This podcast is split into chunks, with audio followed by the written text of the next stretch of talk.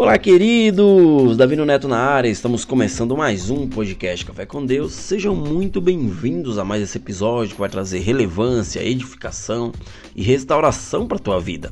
O tema desse episódio, queridos, eu coloquei como combustível para viver. Né? E eu falo para vocês, né? O que enche teu tanque? Né? O que te faz é, é, cheio para passar ou vivenciar coisas no qual nós presenciamos diariamente. Né? Eu creio que tanto eu quanto você já passou por algumas crises na vida, né? já presenciou muitas situações delicadas, né? principalmente no nosso país, né? na nossa caminhada, na nossa vida com Deus, no nosso trabalho, na faculdade. Né? Eu acredito que muitas pessoas já passaram ou ainda estão com crise. Né? Eu acredito, queridos, que existem dois tipos de pessoas, né? Aquelas pessoas que te aproximam de Deus e aquelas pessoas que te afastam de Deus. Ou seja, existem pessoas que vão te levar para mais perto de Deus e existem outras pessoas que vão fazer com que você não venha viver o teu propósito. Essas pessoas vêm só para atrapalhar, só para esvaziar o teu tanque, né? A Bíblia, queridos, fala sobre um homem chamado Josué. Josué, queridos, ele foi o substituto, ou seja, ele foi o sucessor de Moisés, né? Ele entrou no lugar de Moisés assim, quando, Moisés é, morreu, né? Quando Moisés é, é, foi levado embora, né? Deixou essa terra. Eu acredito, queridos, que ao assumir o cargo né, de líder do povo hebreu, não era um cargo tão simples assim, né? Existir, existia muitas pessoas que dependeria daquilo, dependeria de um líder, depend, depend, dependeria de, de, uma, de um legado. E Moisés deixou um legado, né? Eu acredito que Josué ele teve medo, ele teve dúvidas, mas existia alguém que enchia o seu tanque, que era Deus, né? Por quê? Porque Deus era com ele. A palavra fala em Josué 1:9 que diz bem assim, queridos: Não fui eu que lhe ordenei. Isso é uma, uma ordem que Deus deu para Josué. Seja forte e corajoso.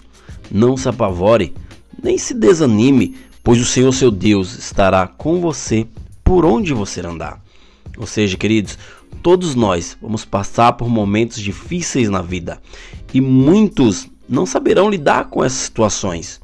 Essa passagem de Josué 9 foi um combustível ou deveria ser um combustível para mim e para a tua vida. Queridos, se apegue a essa mensagem em que Deus encoraja Josué. A palavra de Deus diz que passaremos por dificuldades, mas precisamos ter bom ânimo, pois Jesus já venceu por nós. Palavra fala em João 16,33 que diz assim: Eu disse essas coisas para que em mim vocês tenham paz. Neste mundo vocês terão aflições, contudo, tenham ânimo eu venci o mundo. Queridos, é fácil ter bom ânimo? Não é fácil. Nem sempre é fácil. Eu acredito que muitas vezes nós iremos desanimar, ficar desanimados, né? Mas ficar desanimado às vezes é normal, mas não podemos viver desanimados.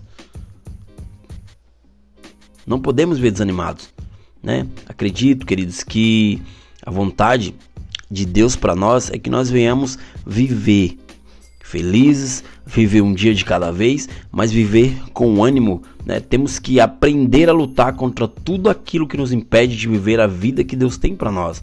Isso significa que, mesmo desanimados, temos que buscar nos encher, buscar um combustível para a nossa vida, buscar a face de Deus, né? Nós, queridos, né? Não podemos desistir em meio a tribulações, em meio a circunstâncias, em meio a algo que aconteceu na tua vida. Nossa vida não pode ser como um carro sem combustível. Você terá que abastecê-la todos os dias, buscando a face de Deus. Você, querido, nasceu para funcionar. Você não nasceu para ficar parado. Deus nos fez um ser perfeito né? E você nasceu para um propósito. Você não está aqui à toa. Os teus dias já foram escritos mesmo antes de nenhum deles ainda existir. Né? Está escrito em Salmos 139, versículo 16, que diz que os teus olhos viram o meu corpo ainda informe, e, e no teu livro todas essas coisas foram, foram escritas, as quais em continuação foram formadas quando nenhuma ainda delas havia. Ou seja, queridos, Deus te enxergou com amor, Ele soprou o fôlego de vida dentro de você. E isso é como um combustível para a tua vida. As crises ao teu redor não são para te derrubar, são para te fortalecer, para te fazer crescer. É, a palavra fala que a candeia do corpo são os olhos. Se teus olhos forem bons, todo o teu corpo terá luz. Porém, se teus olhos forem maus, o teu corpo será tenebroso, estará em treva. Se portanto a luz que em ti há são trevas, quão grande serão as trevas. Ou seja, queridos, temos que enxergar a vida com bons olhos. Para que venhamos vencer qualquer batalha, eu tenho certeza que muitos cegos, né? Muitos cegos conseguem enxergar com muito mais pureza e beleza do que muitas pessoas com visão perfeita. Enxergue o mundo de uma forma diferente e você vai mudar o mundo ao teu redor. Né? O combustível que você precisa para viver um, um mundo né, diferente, um mundo que vive em crise, um mundo dividido, um mundo que quer é, é, é vivenciar a liberação de muitas coisas ruins, né, liberação de drogas, li, é, é, liberação de muitas coisas no qual não não condiz com que a palavra de Deus no, no, nos alimenta, nos oferece, né? Nós precisamos né, encher o nosso tanque, né? um combustível para viver. Ou seja, queridos, mergulhe naquilo que realmente vai te fazer viver, que vai encher o teu tanque, né? Deus está te chamando para viver uma vida sem reservas, né? Então, esqueça tudo que passou, todas as mágoas do passado, todas as mágoas recentes, né? Aprenda a perdoar, porque isso também é um combustível para a tua vida. Né? Quando aprendemos a perdoar, nós vivenciamos e viveremos algo sobrenatural nas nossas vidas. O perdão te liberta. Né? E para que você venha ser cheio tenha as melhores decisões, tome as melhores decisões. Né? Não viva à mercê do que os outros escolhe, escolhe, escolhe para você, mas faça as suas escolhas, porque quando deixamos alguém escolher por nós, nós iremos não realmente é, é, é viver aquilo que queremos viver, mas viver algo que alguém escolheu. Né? Então, cuidado, com as armadilhas de Satanás, cuidado com os pratos que é colocado na tua mesa, porque Deus ele quer encher o teu tanque, mas você precisa mergulhar nele. Você precisa ser um diferencial aonde você está. Você precisa fazer com que as pessoas te enxerguem de uma forma diferente.